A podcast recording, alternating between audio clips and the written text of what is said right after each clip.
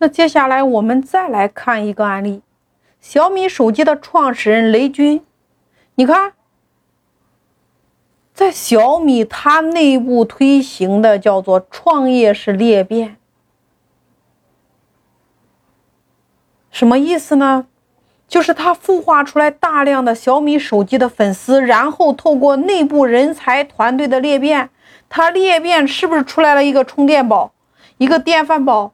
一个空气净化器等等各种各样的项目，而每一个项目它都重新成立了一家全新的公司和团队来进行独立运作。所以小米有了它的红米、紫米等等各个米字品牌的诞生。所以你看，小米生态链企业并不是小米的子公司，它更不是小米的一个部门。而是属于他的兄弟公司，他这样就形成了一个生态链呀。所以说，他这个叫内部创业式裂变。小米两年时间投资了七十七家生态链企业，他运用的就是内部创业式裂变的方法呀。那对于内部创业式的裂变，对于我们今天的创业者来说，我们如何来落地呢？首先，我们创业者你需要明确三件事情。对于公司来说，什么最重要？第一个是不是产品？第二个是不是流量？第三个是不是人才？所以说，你只有明确了这三件事情。人才是不是我们发展最需要的？那人才最看重的是不是未来的发展？所以，作为创业者，你能给到员工未来发展，才是能够让他，你看，你能够给他未来的发展，是不是能够让他独立的运营一个团队，或者说一个项目？那这个时候，可能创业者要问：让员工独立去运营一个公司，股份如何来划分？这个问题其实就是内部创业式裂变最核心的问题。对于股权来说，我们可以设两种股，第一个我们说叫分红股，就是只有分红权，没有管理权；第二个叫注册股，不但有分红权，还拥有对这家企业的管理权，同时还拥有股权的继承权、转让权。那对于我们创业者需要的人才，比如说你的店长，他未来要独立运作新公司。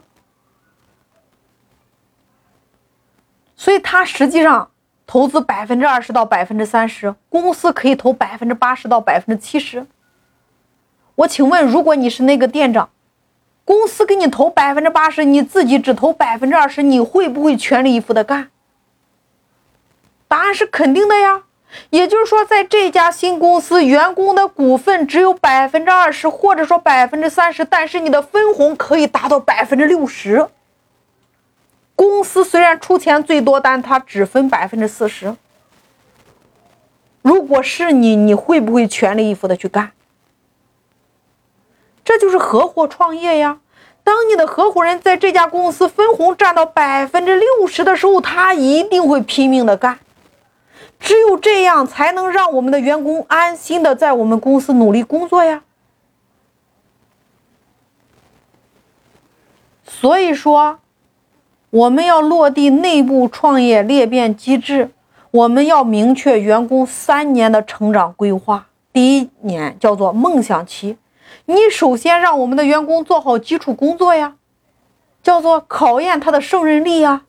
第二年叫做成长期，让我们的员工开始尝试管理的基础工作，这个时候他的工作可能他是主管。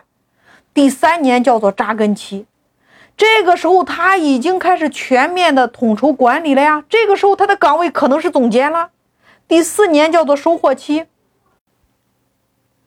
这个时候他已经开始我们内部的创业式裂变，让他们成为我们一个又一个新项目的合伙人。你看，对于这样的一个成长规划，前三年是不是很重要？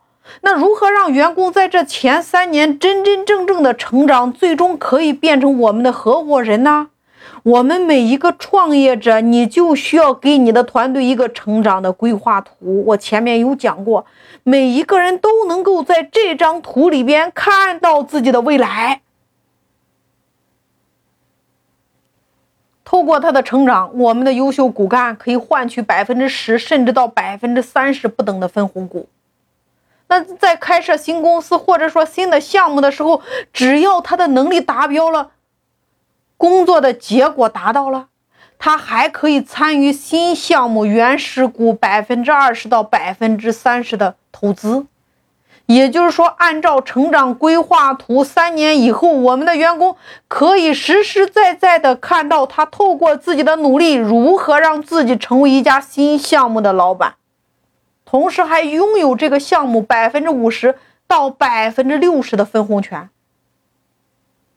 那你来想一下呀？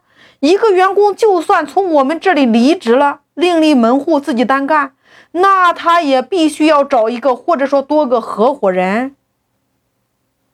就算他一个或者说多个合伙人把这个项目做起来，他所占的股份最多也就是百分之五十，对吗？更重要的是他自己做这个项目，他投资的金额会更大，而现在。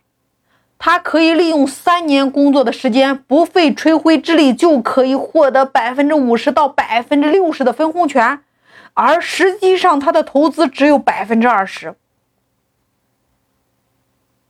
他会算这笔账呀。更重要的是，我们总公司还会对他有人才的支持、项目的支持、产品的支持呀。所以你看。内部创业是裂变，让优秀的人才成为我们的合伙人。所以，第一个，你可以在政策上进行宣导。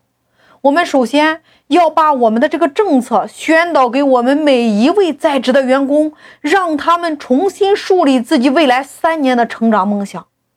第二个，针对性的培训，员工的成长是需要我们帮助的呀。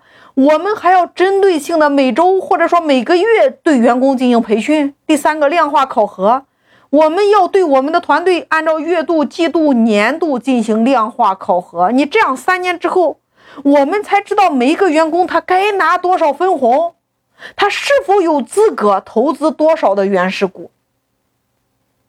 你透过这样的量化考核标准，我们是不是就能够得到一个大家都认可的标准？